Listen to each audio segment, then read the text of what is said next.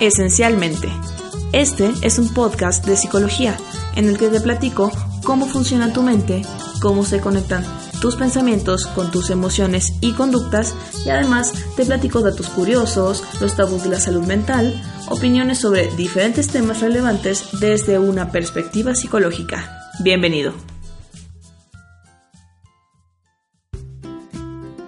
Hola, bienvenido al segundo episodio de Esencialmente. Mi nombre es Lupita Bocanegra y en este episodio platicaremos un poco acerca de las emociones, qué son y para qué nos sirven.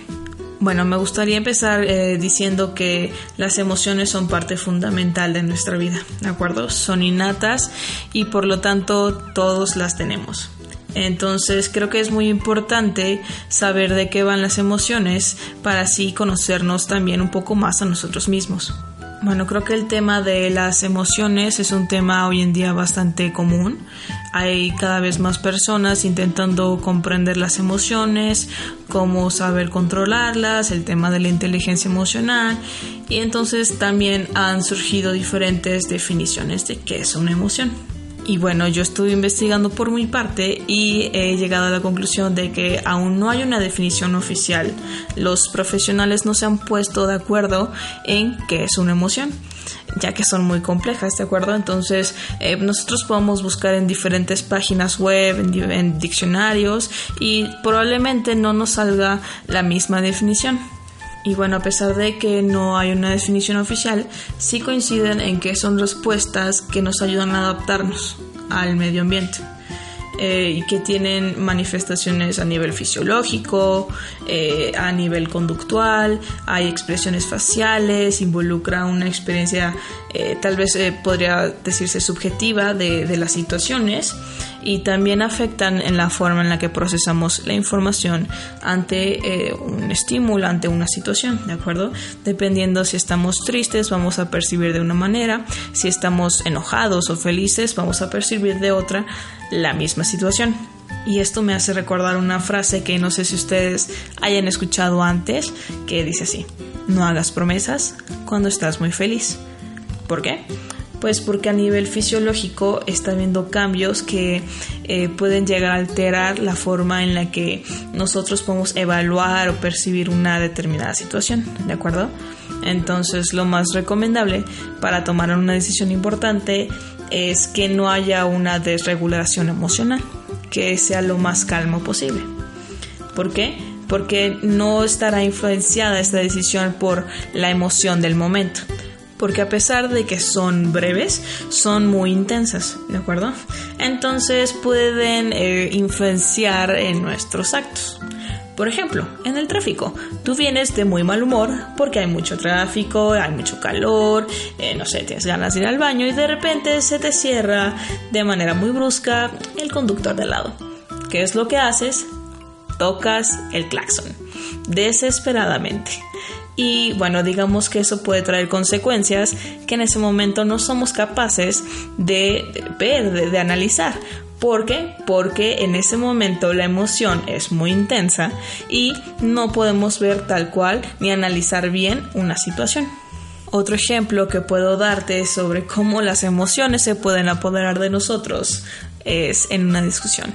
Una discusión puede ser muy acalorada y tener las emociones a flor de piel, como dicen por ahí. Entonces podemos decir cosas de las que después nos arrepintamos. Y claro, después de la guerra, perdón, perdón, la discusión acalorada, nos ponemos a pensar, oye, en verdad yo no quería decir eso, creo que me pasé de la raya, mm, creo que no estaba pensando bien, no debía habérselo dicho, creo que estuvo mal de mi parte.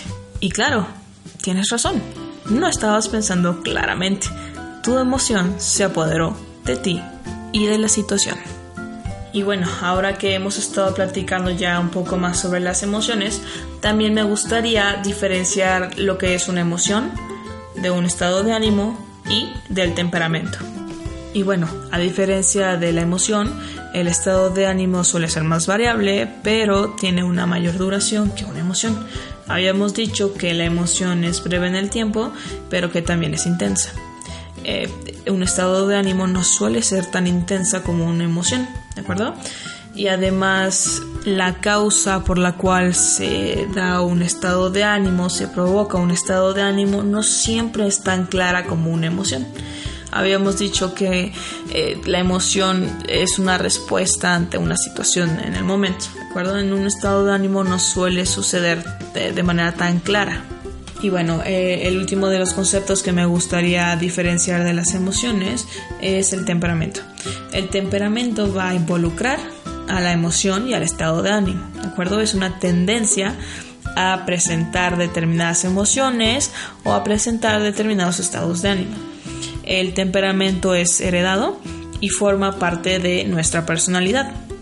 Y bueno, después de haberte dicho esto, te preguntarás, eh, Lupita, ¿y entonces cuándo me vas a hablar del sentimiento? ¿No? Porque no lo usaste para definir la palabra emoción, porque las emociones es aquello que sentimos. Y bueno, no estamos del todo mal, pero nos hace falta un componente esencial en el sentimiento, ¿de acuerdo? El sentimiento va a involucrar tanto la emoción como el pensamiento. Entonces, el sentimiento va a ser esa interpretación que vamos a hacer sobre los cambios fisiológicos que se están dando sobre la emoción. Si de repente mi temperatura empieza a aumentar, la frecuencia cardíaca empieza a subir, empieza a haber tensión muscular, entonces mi cerebro va a interpretar, me siento enojado. Y bueno, te preguntarás, oye Lupita, ¿por qué tanta teoría sobre las emociones? ¿Por qué tantos cambios fisiológicos? ¿Por qué tantos conceptos? ¿Por qué haces la diferencia entre tal y cual? Pues bueno, déjame aclarar un poco este punto porque es importante. Es importante porque entender a las emociones y todo lo que involucra una emoción nos ayuda a conocernos mejor porque las emociones forman parte de nuestra vida. No nos podemos deshacer de las emociones, no podemos hacerlas a un lado. Tenemos que aprender a conocer las emociones y eso nos va a ayudar a conocernos mejor a nosotros mismos, a entendernos mejor y no solo a nosotros, sino también entender mejor a las demás personas. Y bueno, hemos llegado a un punto muy importante en el tema de las emociones, que son las emociones básicas. ¿Y cuáles son estas? Bueno, es sorpresa, asco, alegría, miedo, enojo y tristeza. Creo que hemos llegado al punto más importante de todo el podcast. ¿Para qué nos sirven las emociones? ¿Cuál es su función? Porque bueno, yo al principio te dije que tienen una función adaptativa, que nos ayudaban a relacionarnos, a sobrevivir en el ambiente. Pues bueno, te voy a platicar eh, cuál es la función específica de cada una de las emociones básicas para que entendamos mejor para qué nos sirven y por qué están ahí. Me gustaría comenzar con la tristeza. ¿Para qué nos sirve? Pues bueno, nos sirve para buscar apoyo, para buscar esta reintegración a nuestro círculo social, con nuestros seres queridos, cuando hemos pasado por un mal momento, cuando estamos haciendo frente a una pérdida, ¿de acuerdo? Si vimos la película de Intensamente, que es un ejemplo maravilloso de cuál es la función de, de la tristeza, nos damos cuenta que siempre que nos sentimos tristes, buscamos acercarnos a alguien, ¿no? Buscamos que alguien eh, también se acerque a nosotros, que nos brinde esta, esta protección, este apoyo que necesitamos. El siguiente en nuestra lista de emociones básicas es el miedo. ¿Cuál es la función del miedo? Pues bueno, nos va a servir para proteger o para huir de amenazas que consideremos que no podemos hacer frente.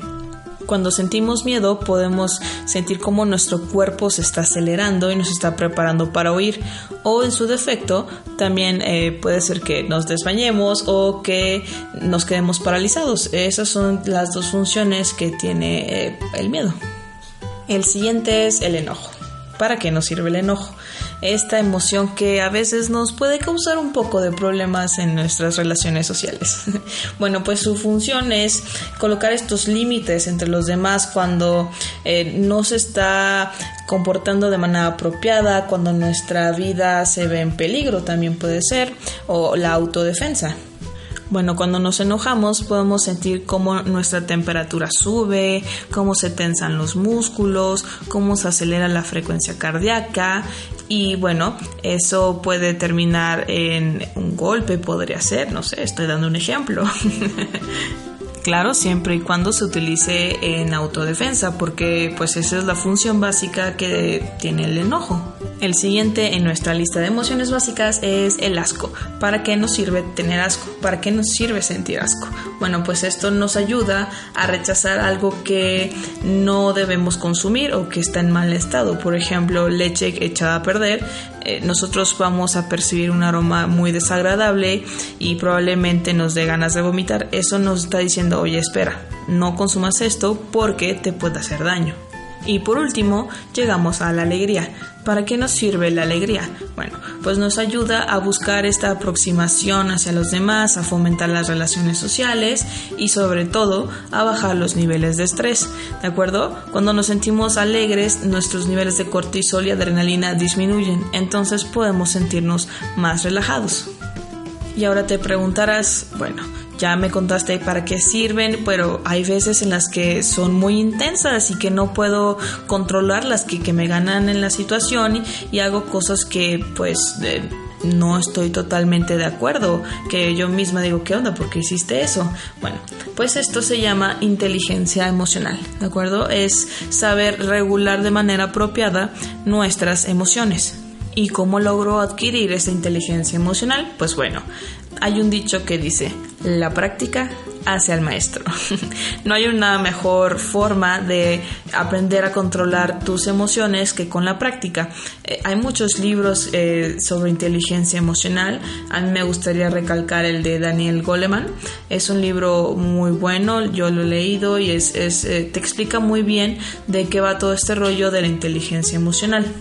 Y claro, otro de los mejores métodos para aprender a regular tus emociones es ir a psicoterapia. Sí.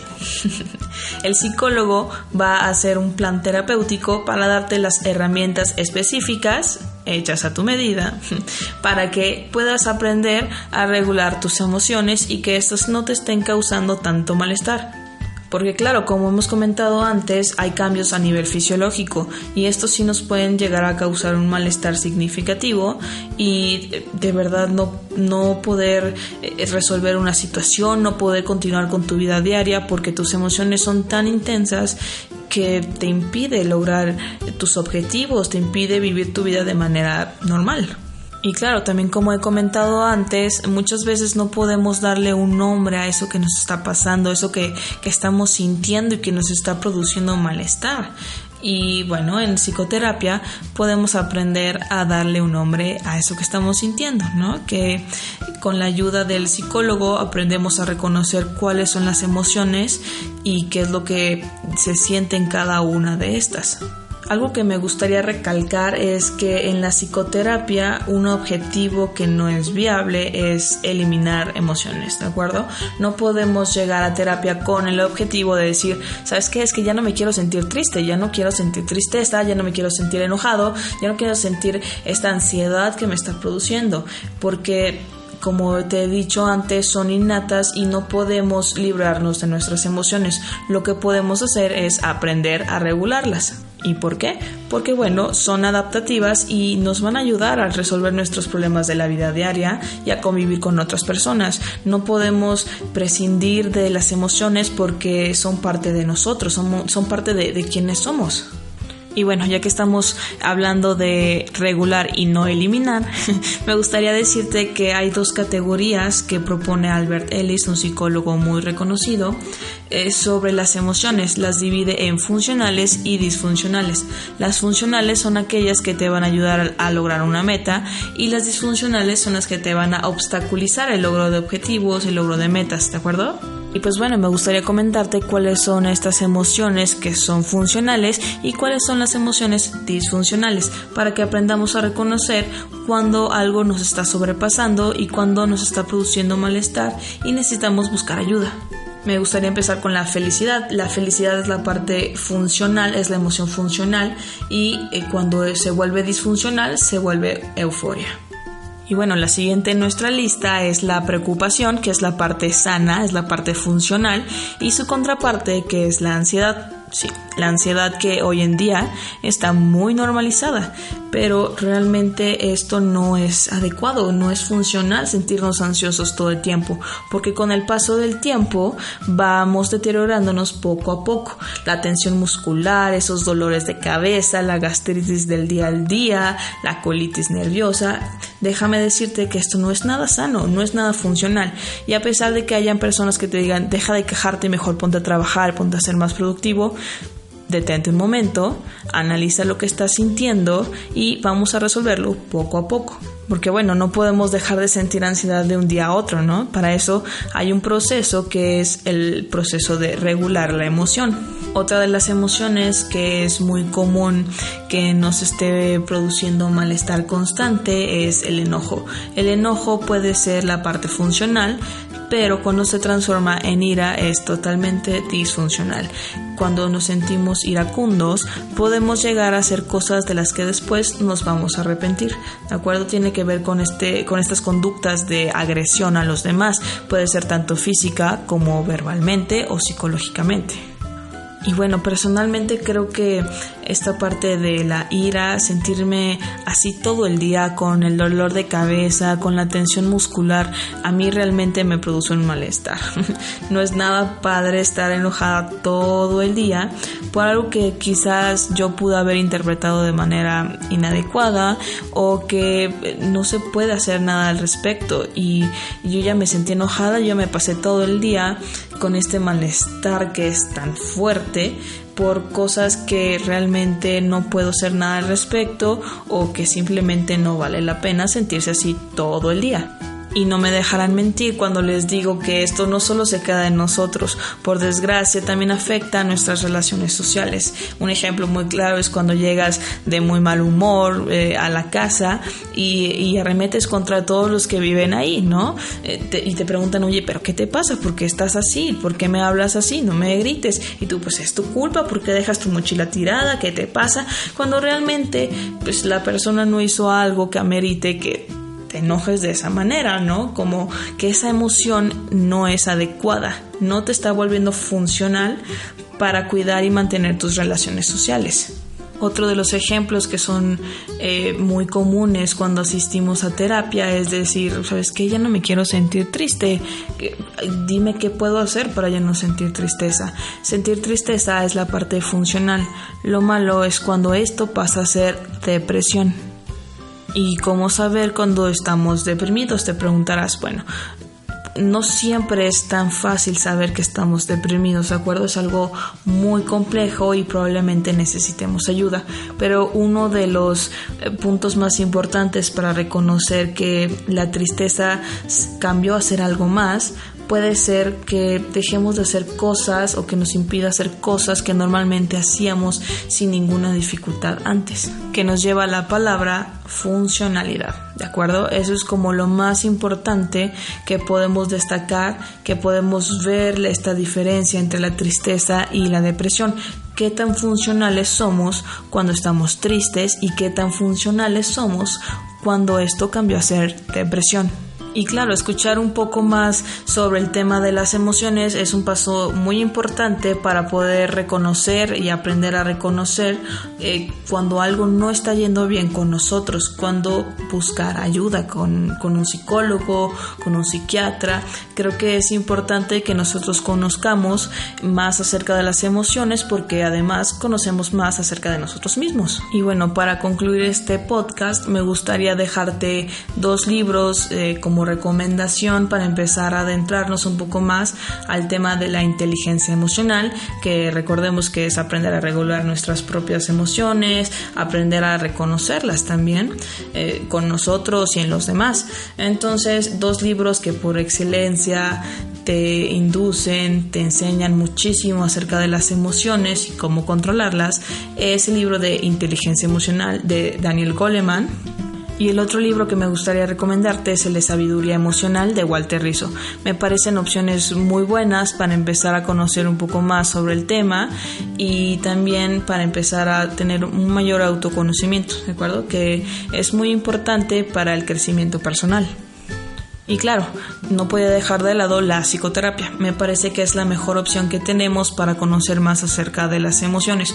¿Por qué? Porque es individual, es un proceso personal en el que el psicoterapeuta te va a dar herramientas específicas para aprender a reconocer y aprender a regular de mejor manera nuestras emociones.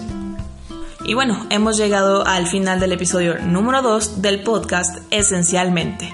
Espero que te haya ayudado a aclarar un poco más el tema de las emociones, que involucran emoción y cuando una emoción nos está afectando de más y necesitamos aprender a regularla de manera adecuada. Si tienes alguna duda, algún comentario que quieras hacerme sobre el episodio, puedes escribirme en mi Twitter, lu-boca negra. Ahí te respondo con toda la confianza del mundo. Y bueno, me despido. Soy Lupita Bocanegra y nos vemos en el siguiente episodio de Esencialmente. Bye bye.